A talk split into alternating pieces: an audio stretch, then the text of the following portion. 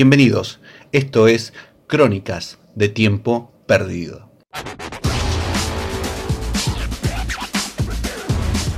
Cine y series acá en Forti FM.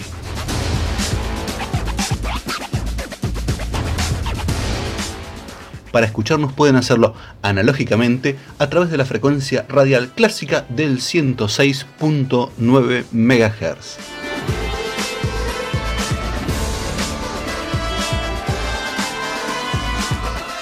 Y si están en la pomada electrónica, pueden escucharnos a través de nuestra página web que es www.forti40fm.com.ar.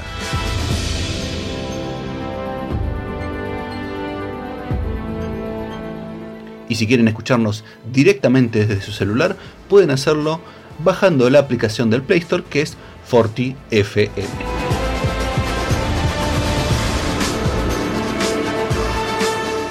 Para sugerencias, propuestas de reseñas y demás cosas, pueden hacerlo a través de nuestro Instagram que es arroba crónica X.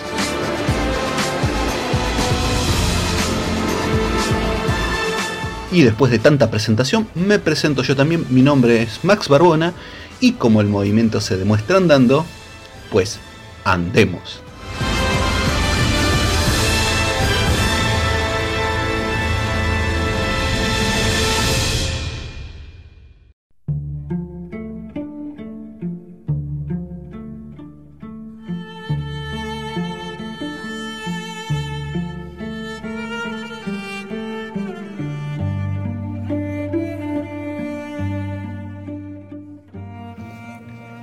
De los factotums creadores de Black Mirror, Charlie Broker y Annabelle Jones, llega nada más y nada menos que el pseudo documental, el fanfiction, el mockumentary. bueno, el documental no tan documental, pero más ficción, que no es tan ficción, Muerte al 2020.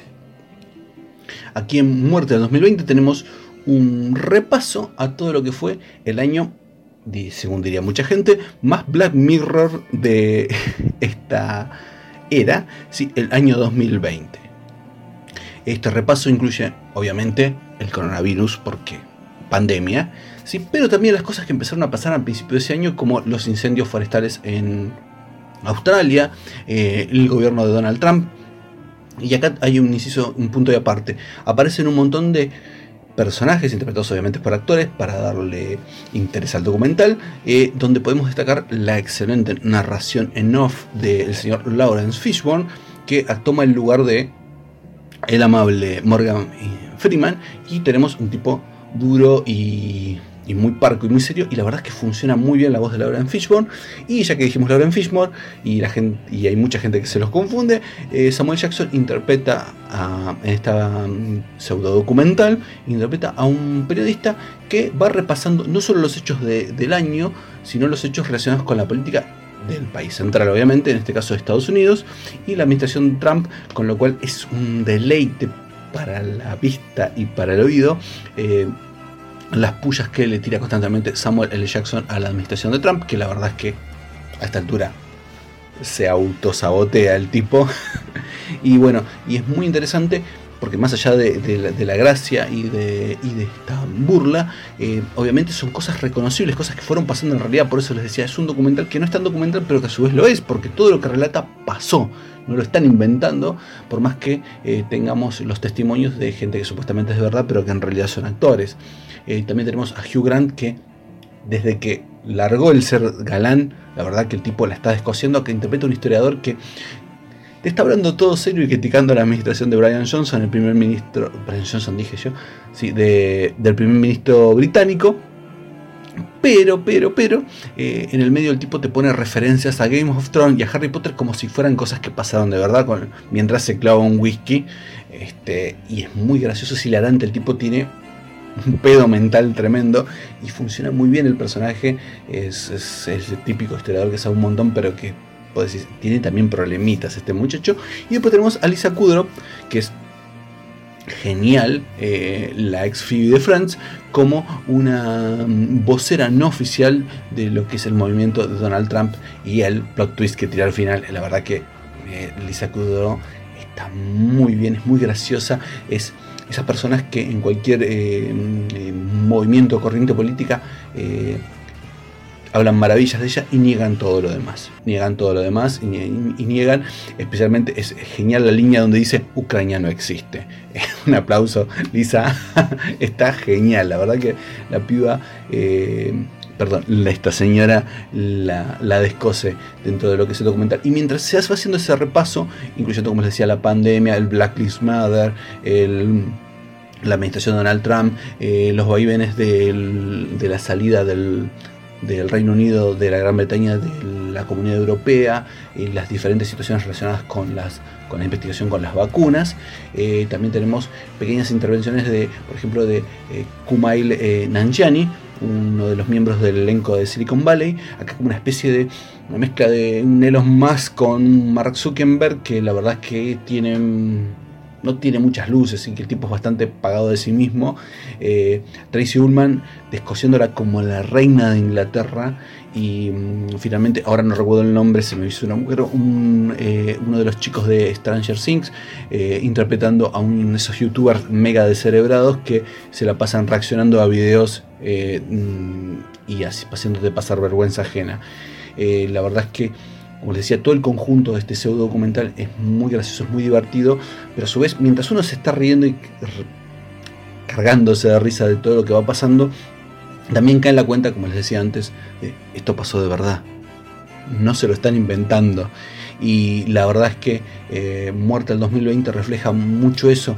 Eh, es muy interesante todo lo que te va mostrando. Y aparte de todos estos personajes que les nombre, hay dos que son muy, muy interesantes, que son eh, la típica ciudadana promedio inglesa que, que fácilmente podría ser un personaje de Monty Python, el señor Gumby, pero en versión femenina, y la ama de casa norteamericana mega descerebrada que eh, es manipulada por los medios y que tiene un tinte racista tremendo y se escuda con que es su opinión, que ella... Eh, como es su opinión y su modo de ver la vida, desconfía de toda persona que no sea de raza blanca, que tenga eh, tinte de color oscuro en la piel y, mira páginas de supremacistas blancos.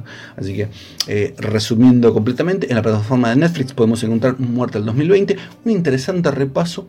No sé si el más completo, no creo, pero es uno de los más interesantes y divertidos que podemos encontrar para tratar de sonreírnos un poco respecto a todo lo que pasó en el 2020 y todavía lo que queda porque la secuela 2021 viene con todo, ¿eh? Guarda.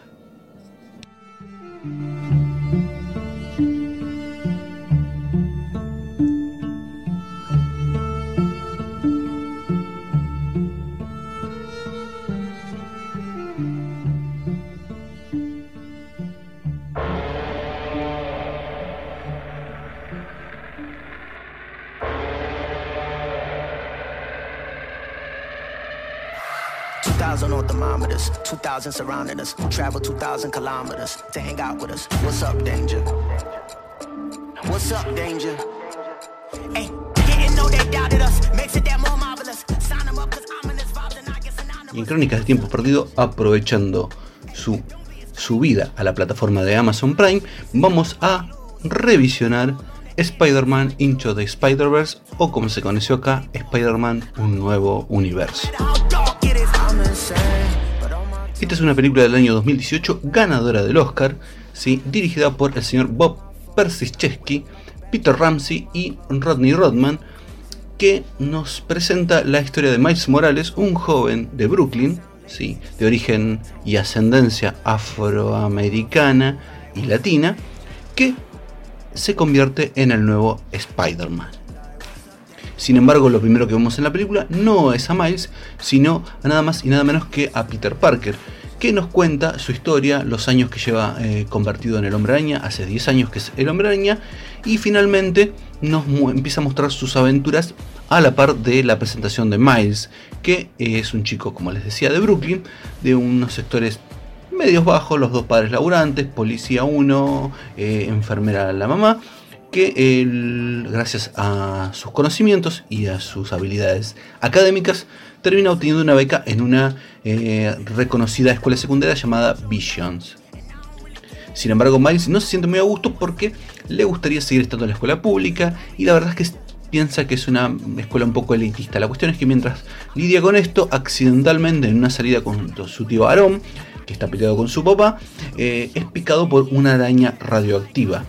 Eh, una de las cosas interesantes dentro de la película son muchos los guiños a para mí, ¿eh? supongo que sí habría que preguntarle a los creadores, a los guionistas, es a la guía del autoestopista espacial, porque eh, tanto la araña como toda la situación cuando se produce la, la, mordedura del arácnido sobre nuestro joven protagonista, hay referencias constantes al número 42 quien haya visto la película El autoestopista, guía del autoestopista espacial, va a entender perfectamente. Y el que no, muchachos, googleen qué es el 42 en la respuesta a qué es.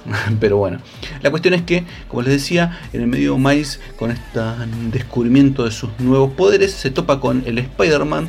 Eh, más conocido por todos nosotros, que es Peter Parker, que es asesinado por Wilson Fix. Y todo esto en los primeros 20 minutos de película.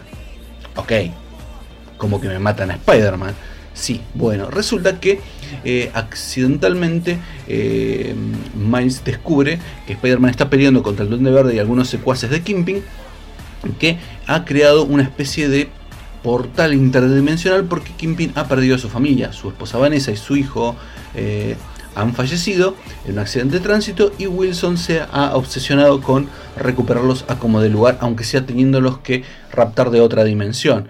La cuestión es que eh, Spider-Man trata de detenerlos porque sabe que eso generará un agujero negro que destruirá toda la ciudad y finalmente es asesinado por Fisk.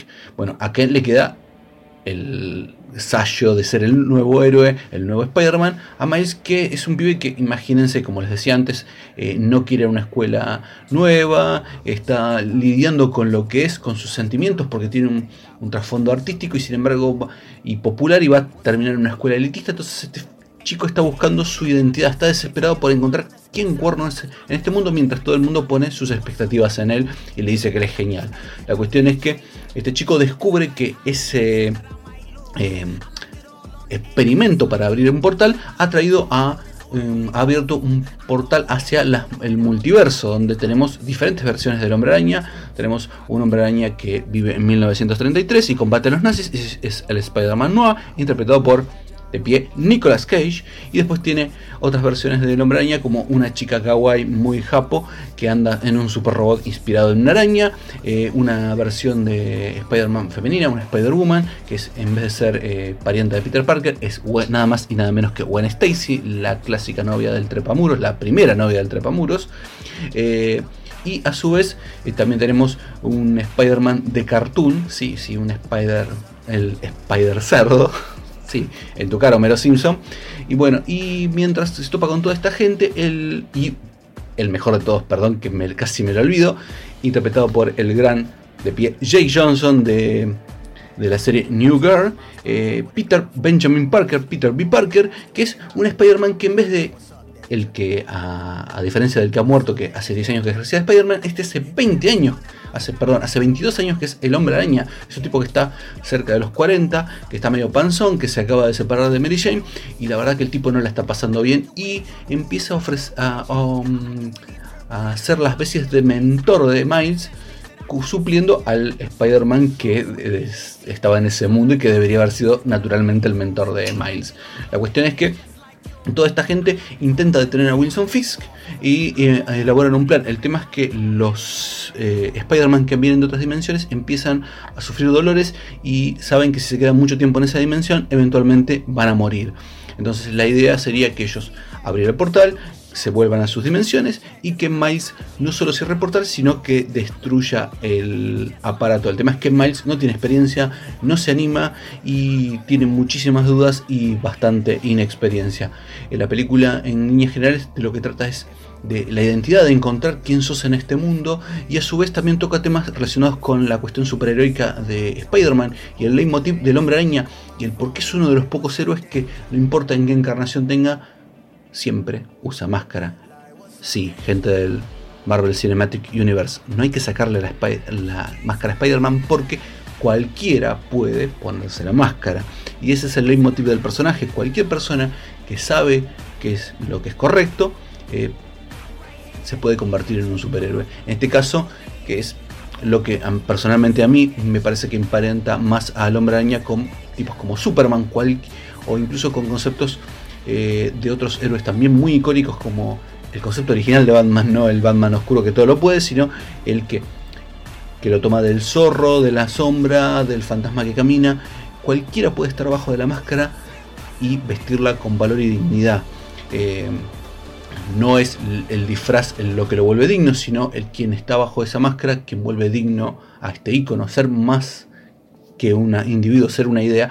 Y creo que eso es uno de las leitmotivs de la, de la película, junto, como les decía, junto con la búsqueda de la identidad. ¿Quién soy? ¿Qué es lo que esperan de mí? ¿Y qué es lo que finalmente quiero ser? ¿Qué es lo que eh, le permite a Miles en uno de los momentos más icónicos de la película dar lo que le había aconsejado Peter B. Parker? Un salto de fe, confiar en quién puede ser, en lo que es, siente capaz de hacer y en las personas que sí confían en él y que han pasado por lo mismo y pueden entenderlo.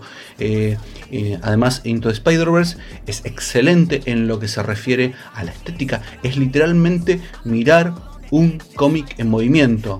Es, algo que quiso hacer en su momento Ann Lee con Hulk en el 2003 y la verdad es que le salió mal. Perdón, Lee, te van con un montón de cosas, pero Hulk de 2003 es aburrida y las transiciones donde pretendías que fuera un cómic salían mal, quedaron sosas. Acá no, acá está jodidamente espectacular. Un laburo donde tenés una imagen que tranquilamente es 2D, pero laburada con iluminación y diferentes texturas para que parezca 3D.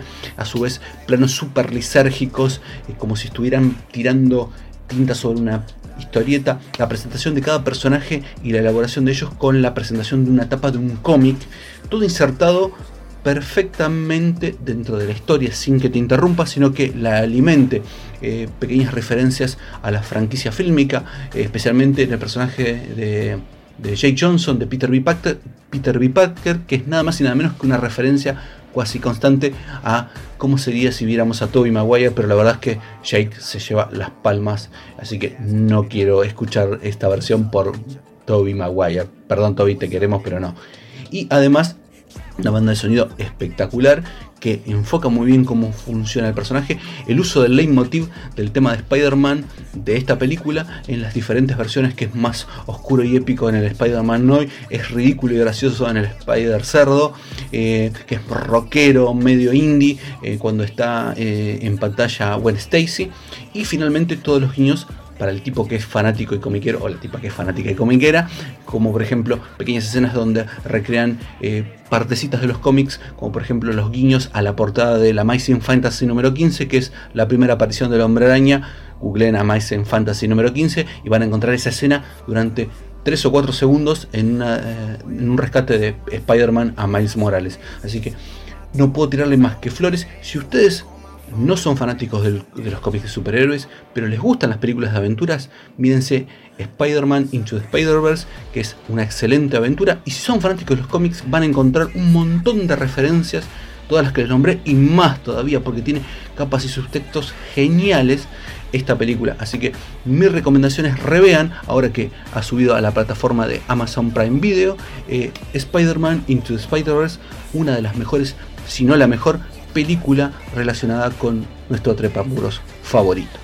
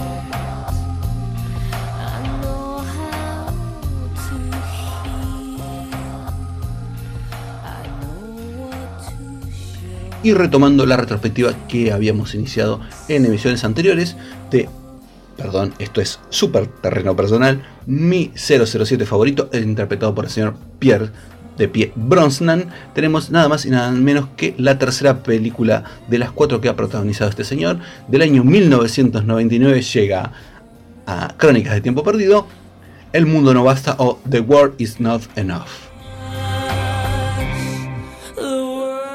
Aquí retomamos las aventuras de eh, Jaime Bondiola, James Bond, perdón, para los amigos.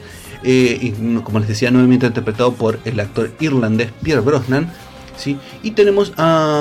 Eh, que está metido en un complot relacionado con un oleoducto y un super terrorista llamado Renard que secuestró a una rica heredera eh, llamada Electra King. Obviamente tenemos a Renard interpretado por Robert Carlyle, de, más conocido por la película Full Monty, y a Sophie Marceau interpretando a esta heredera que se llama Electra King que para los memoriosos pueden encontrarla en el super hit eh, de los 90 Corazón Valiente con Mel Gibson, Mel Gibson, perdón.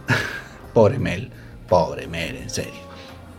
Bueno, como les decía, eh, Bond eh, al principio tiene, luego de un atentado donde fallece el padre de Electra, eh, es logra meterse en una misión porque siente que han engañado al MI6 y que también le han tomado un poco el pelo a él y decide ir a investigar y termina convirtiéndose en el protector de esta chica que empieza a admirarla porque tiene como un sentido más humanitario diferente a su padre. La cuestión es que se va enterando del trasfondo de esta chica que fue secuestrada en su momento por este hombre Renard, por este terrorista, y los planes de este tipo que aparentemente vuelven a tenerla como objetivo en su mira. Obviamente como la familia de Electra es amiga de M, interpretada por Judy Dench, como siempre magistralmente, eh, obviamente que ella manda a su mejor hombre que es al señor Bond. El tema es que Bond empieza a descubrir todo un complot y, una movida detrás donde hay mafias, empresas que, buscan hacerse con este oleoducto y el futuro de, digamos, de la parte energética del mundo occidental. Sí, esas cosas que le gusta defender a Bond, el status quo. Pero bueno, eh, todo adornado con muchos gadgets y señoritas bonitas.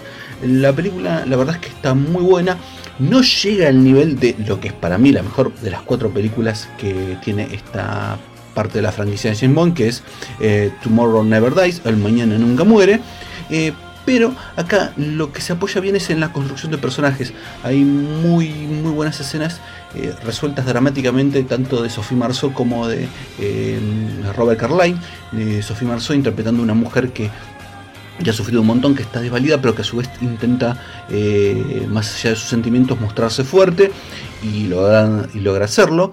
Y eh, el personaje Robert Carlyle, que em, fue atacado luego del secuestro de esta chica eh, por miembros del MI6 y quedó herido gravemente. Y a pesar de haber sobrevivido, ha perdido em, las sensaciones, los nervios dentro de su cuerpo, entonces el tipo no siente eh, nada, literalmente. Como todos los villanos de Bond, tiene algún eh, trick extraño, alguna cosa así media freak que lo convierte en una especie de monstruo, aparte de mm, cierta deformidad en la cara. El tema es que en ese punto está muy bien, donde me parece que flojean un poco es porque a pesar de que Brosnan en esta película se lo nota más maduro, que está más grande, eh, el tipo ya está... Una de las cosas que me pareció copada es que no lo tiñeran, que dejaran que se notaran las canas, que se le notaran los años a Bond, y eso me encanta, le da otro porte, le da mejor, eh, le da más carisma al personaje. Pero sin embargo, a pesar de que parece un individuo más, más grande, se lo ve incluso más como más corpulento, como un poco más de lomo, y al lado de Carlyle es como que, no sé, Carlyle es un muy buen actor, pero la verdad es que me daba la sensación de que no representaba ni siquiera una amenaza física para Bond, a diferencia de lo que pasaba en, la en el opus anterior, que era El Mañana Nunca Muere, donde tenías una mente maestra que era interpretada por Jonathan Price, y tenías a su mano derecha, que era el que se encargaba de eh, combatir físicamente con el héroe. Acá en este caso tenemos a los dos en el mismo personaje, porque Renard es un tipo que planea sus movimientos al dedillo, pero sin embargo me da, incluso en la pelea final, sin spoilerles nada, eh, en la pelea final me da, siempre me da la sensación de que incluso el personaje de, de Dennis Richards podría fácilmente darle una paliza y barrer con el piso con su eh, triste humanidad. algo parecido pasa con el personaje de Sophie Marceau cuando tiene que actuar en un modo un poco más siniestro, es como que me parece que le falta un cachito, no sé si es un problema del actor o del guion que no termina de, darle la perversión que le faltaba al personaje. Y ya que nombré antes a Denise Richard, todo bien con Denise, es muy linda, pero la verdad que acá en esta película es literalmente una mujer florero. Está ahí para que hacer un par de chistes con su nombre, que se llama em, eh, Christmas Jones o Navidad Jones. Hacer un chiste con eso, de sí, no pensé que iba a pasarla también con en la Navidad y esos chistes perros.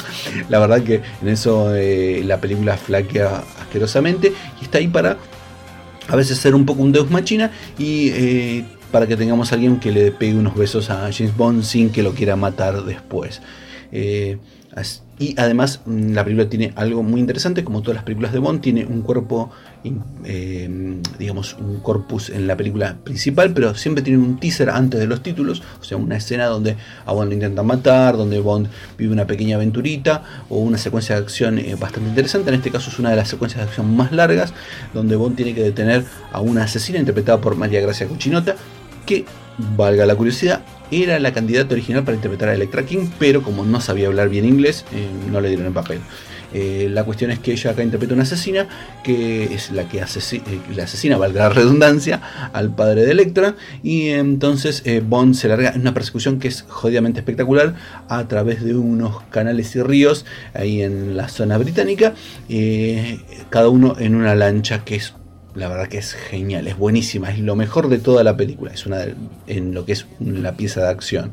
Em, así que resumiendo y toda la trama de la película es, es mundo, el mundo no basta, es una excelente, no sé, una excelente, diría es una muy buena película de acción, es entretenida, perdón, es entretenida, ay Dios, me falló la voz. Es entretenida, es muy buena, tiene eh, buenas escenas de acción, tiene una gran introducción, eh, los personajes están bien desarrollados dramáticamente, le falta, como les decía, una cuestión física de presencia de los personajes, pero termina cumpliendo, aunque me parece que al final, llegando al, clímax de la película, flojea un poco, pero bueno, la podríamos dejar más o menos al mismo nivel de GoldenEye de 1995, la primera película de la franquicia de Brosnan. Y además Brosnan acá está genial, se apropia completamente del papel. Uno lo ve y dice, joder, este tipo es Bond. Tiene lo mejor de ambos mundos, tiene la parte más cómica de Moore, como decíamos siempre, y la parte dura de Connery, pero acá se acentúa más la parte de acción y, de, y de aventura más que la cómica. Este, Así que el mundo no basta, lo pueden encontrar en plataformas alternativas. En este momento no está ni en Netflix ni en Amazon Prime, pero es una linda película para ver y entretenerse un rato mientras uno desconecta el cerebro, se come unos pochoclos y dice que bien Bond, James Bond.